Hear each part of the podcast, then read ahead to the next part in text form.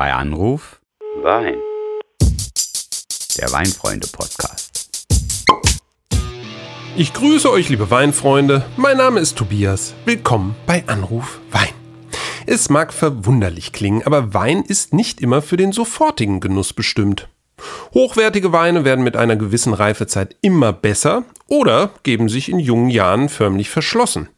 Aber wie lagere ich Weine am besten, ohne die Qualität des kostbaren Inhalts zu gefährden? Eine Fragestellung, der Michael und ich in heutiger Folge auf den Grund gehen. Also, bleibt mal dran, ich rufe den mal an.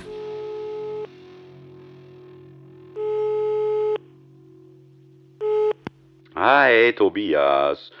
Schön, dass du den Weg aus deinem Weinlabor gefunden hast, um mit mir für den Podcast zu telefonieren. Heute wollen wir ja aktiv gegen den Lagerkoller vorgehen, der so manchem Weinfan zu schaffen Ja, macht. Lagerkoller ist natürlich gut, aber das mit dem Weinlabor, äh, das hat dir wirklich gefallen, ne? Also äh, nur damit es auch die Zuhörerinnen und Zuhörer jetzt verstehen. Ähm, mein Sohn, ja, schlussfolgerte durch meine penible Ordnung im Weinkeller, den dortigen Weinklimaschrank und auch dem Verbot, den Raum ohne Papa zu betreten, ähm, dass es sich bei dem Raum um ein regelrechtes Weinlabor handeln müsse, ja. Aber er hat schon äh, recht, ne? Das ist äh, natürlich ein ganz besonderer Ort für mich. Ja, und äh, bei dir ist der Weinkeller ja auch tatsächlich im Keller. Klarer Vorteil, würde ich jetzt mal sagen.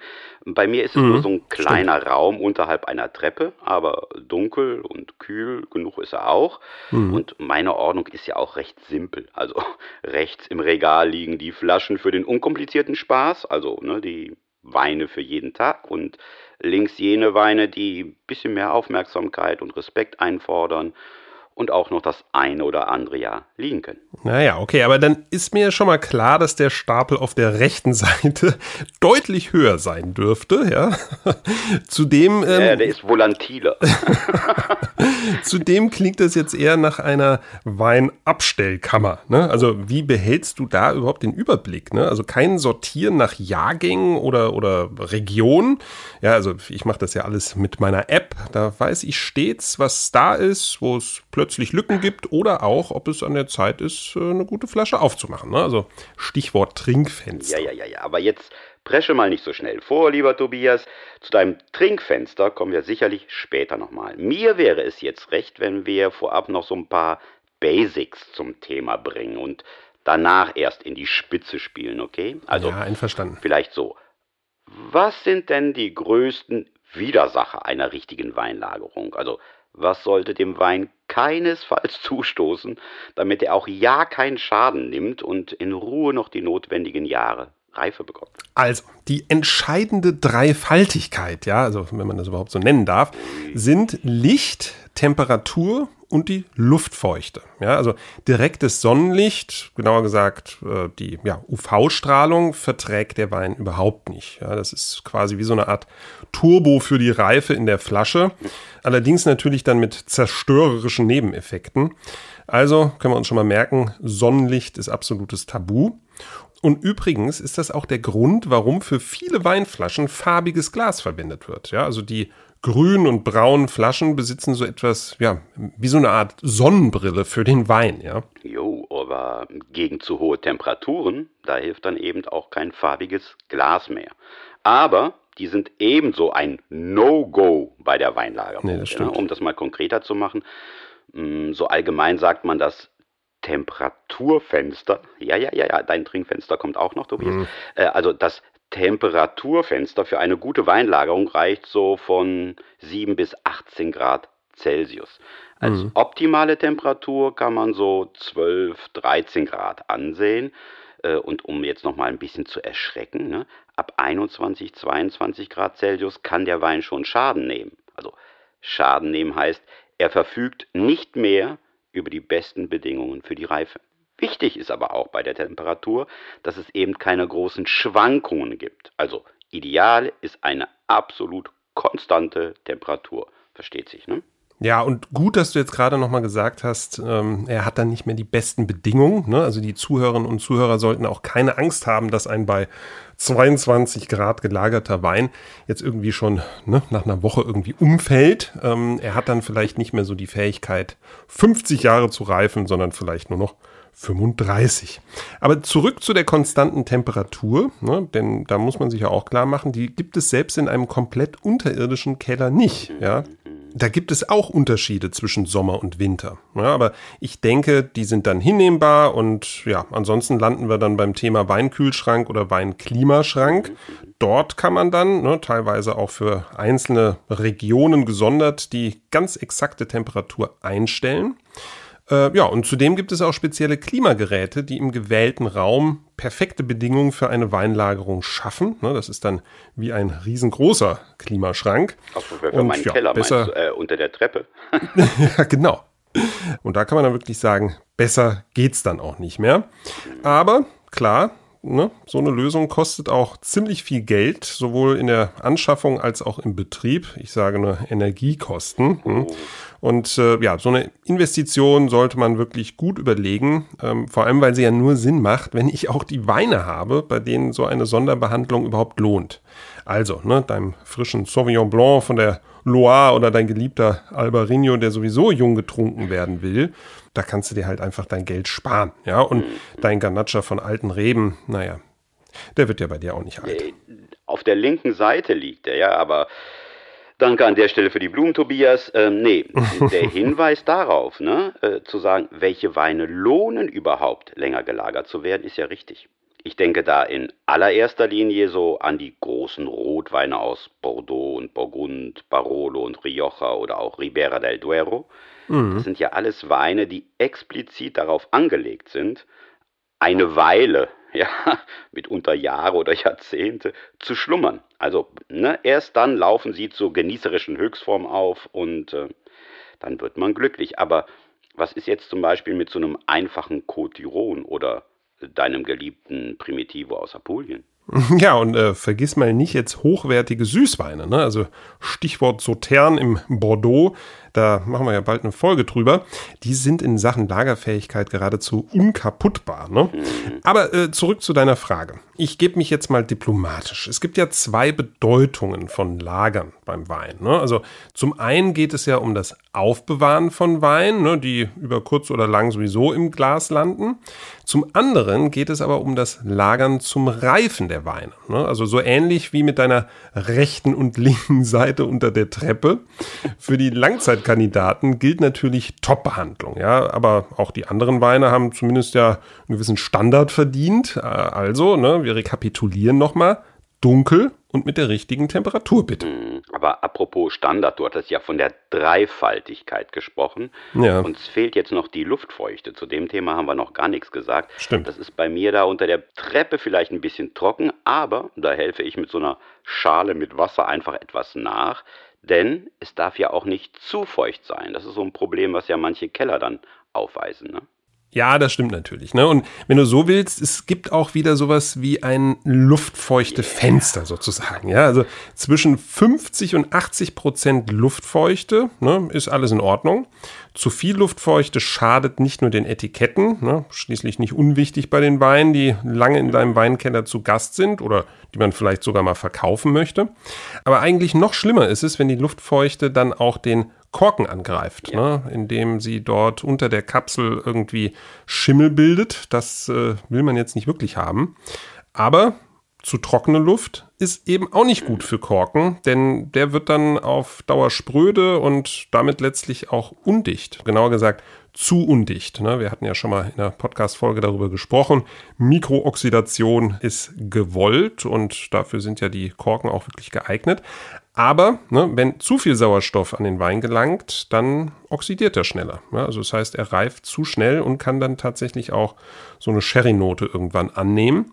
Ja, und außerdem sind solche Korken auch beim Öffnen der Flasche dann oft ein Ärgernis. Die sind dann ordentlich durchgeweicht und zerbröseln beim Versuch, den rauszuziehen. Uiuiui. Ähm, aber ich erinnere an dieser Stelle nochmal über unsere Folge über das tolle Duell zwischen Naturkorken versus Schraubverschluss. Nee, ja, da genau, waren wir uns ja eigentlich Folge. einig, dass der Schraubverschluss auch für Weine mit längerer Flaschenreife geeignet ist. Also so erinnere mhm. ich mich daran. Ne, das wäre ja im Sinne der Flaschenlagerung sogar gefahrenfreier. Ja? Aber mhm, wir müssen uns jetzt noch mal kurz mit einem Klassiker der Weinnachfragen äh, beschäftigen. Und zwar werden die Flaschen jetzt stehend oder doch liegend gelagert? Und äh, wie ist das mit den großen Sonderformaten, Magnum, Doppelmagnum oder wie ist das mit Holzkisten?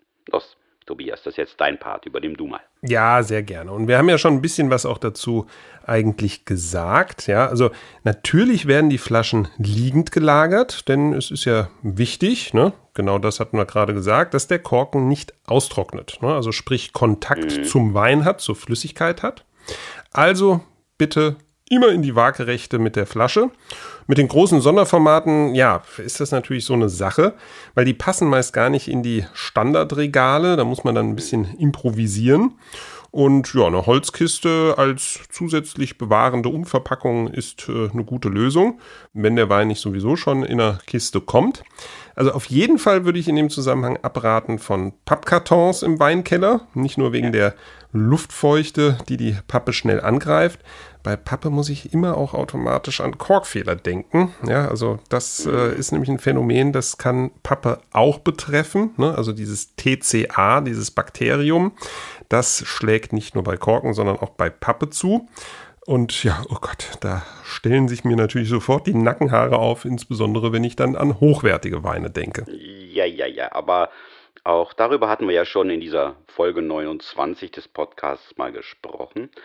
Ähm, aber eine Möglichkeit der perfekten Weinlagerung haben wir jetzt doch noch ausgelassen. Man kann ja sozusagen seinen Bestand oder zumindest Teile davon auch auslagern. Hier outsourcen ist doch angesagt. Mhm. Also mein Stichwort lautet Winebank.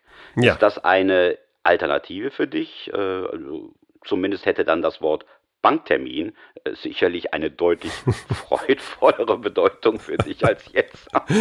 ja, das, das stimmt allerdings. Und von diesen Winebanks gibt es mittlerweile auch wirklich einige schon in Deutschland. Und ja, das muss man vielleicht nochmal erklären. Das sind quasi Profi-Weinkeller im Großformat. Und dort kannst du dir dann dein Plätzchen mieten und weißt deine Weinschätze gut aufgehoben. Ja, und ja, hier geht es natürlich auch eher um die größeren Weinkaliber, auch in größeren größeren Stückzahlen. Äh, ja, die habe ich dann leider doch so auch nicht zu bieten. Ja, aber so eine Winebank ist eine super Sache. Nicht nur kann man sich seinen Trinkvorrat von dort dann auch zuschicken lassen, ne, falls sie so nicht ganz in der Nähe ist. Man kann sich aber in vielen dieser Winebanks auch mit Freunden treffen, ja, und äh, dort gemeinsam den Wein in schönem Ambiente genießen. Nicht wahr, Michael? Das wäre doch auch mal was.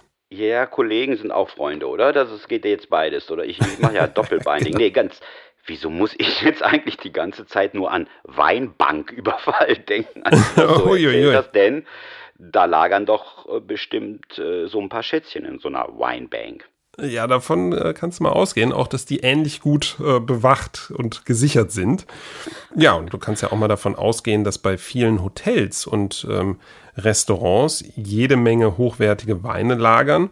Und da hat es ja diese Einbrüche schon gegeben. Ne? Und die Diebe, die wussten ganz genau, warum sie da einbrechen, nämlich wirklich nur wegen der Weine.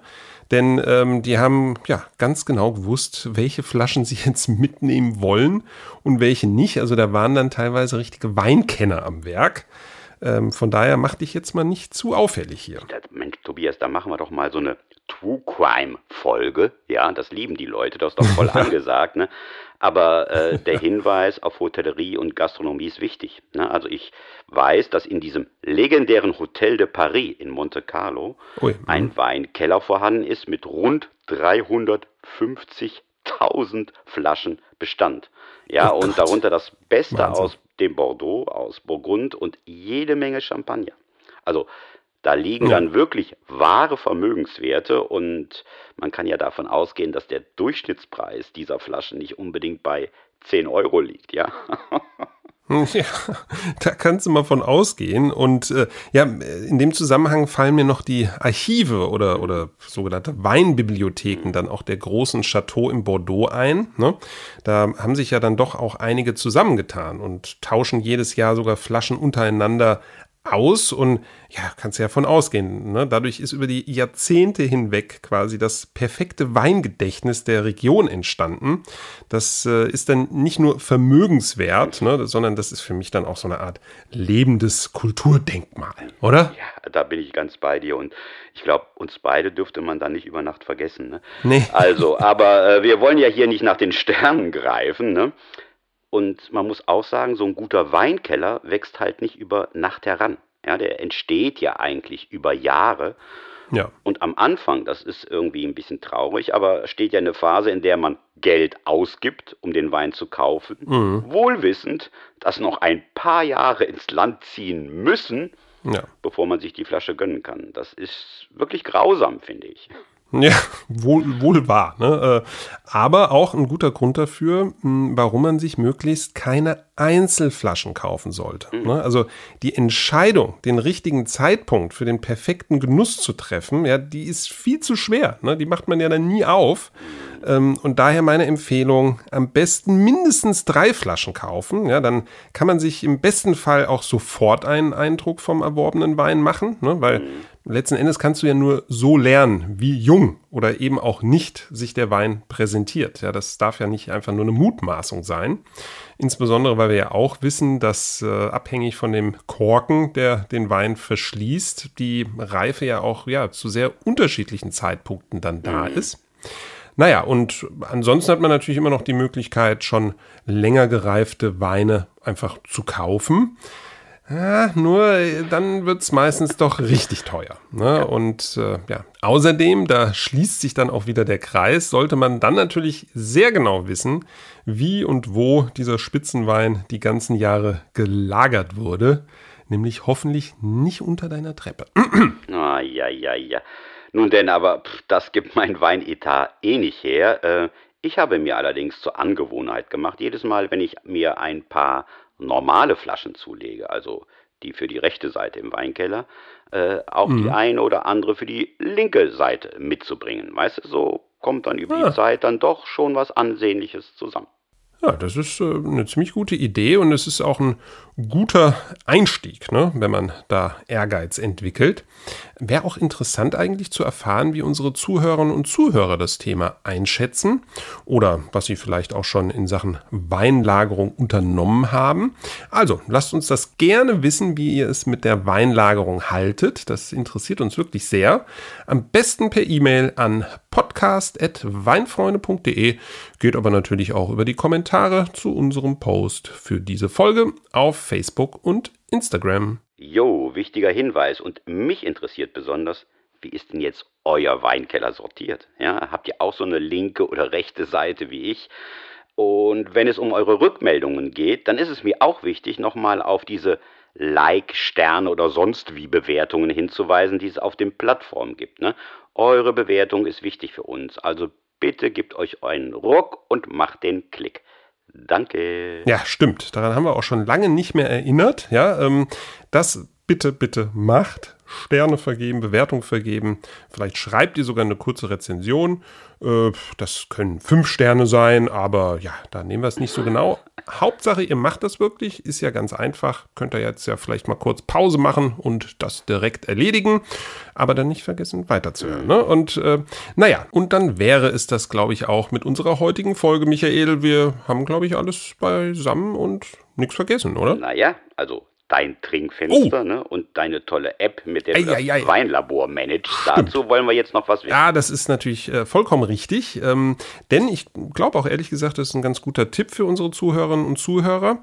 Also, ich trage alle meine Weine in eine App ein und darf mir ja bestimmt auch sagen, wie die heißt. Das ist Seller Tracker, so dass ich dir jetzt auch genau sagen kann, was bemerkenswertes ich alles in den Regalen habe. Ne? Das äh, ist das eine. Aber ich will ja jetzt nicht nur beeindrucken, sondern viel wichtiger für mich ist eigentlich, genau so wie ich machen das zehntausende andere User mit ihren Kostbarkeiten.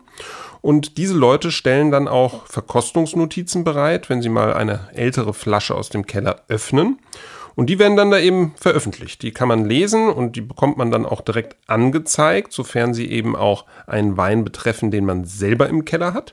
Und auf der Basis kann man dann viel besser einschätzen, ob derselbe Jahrgang des Weins in meinem Keller endlich im Trinkfenster, da haben wir es doch, im Trinkfenster ist oder ich noch weiter oder sogar wieder warten muss. Ja, das kann sich auch äh, schließen, das Trinkfenster. Aber eigentlich haben wir heute viel zu wenig über die Abgänge aus dem Weinkeller geredet. Immer nur über die Lagerung. Aber Stimmt. ich kann auch versprechen, das holen wir unbedingt nach. Spätestens ja. dann, wenn es wieder heißt. Bei Anruf Wein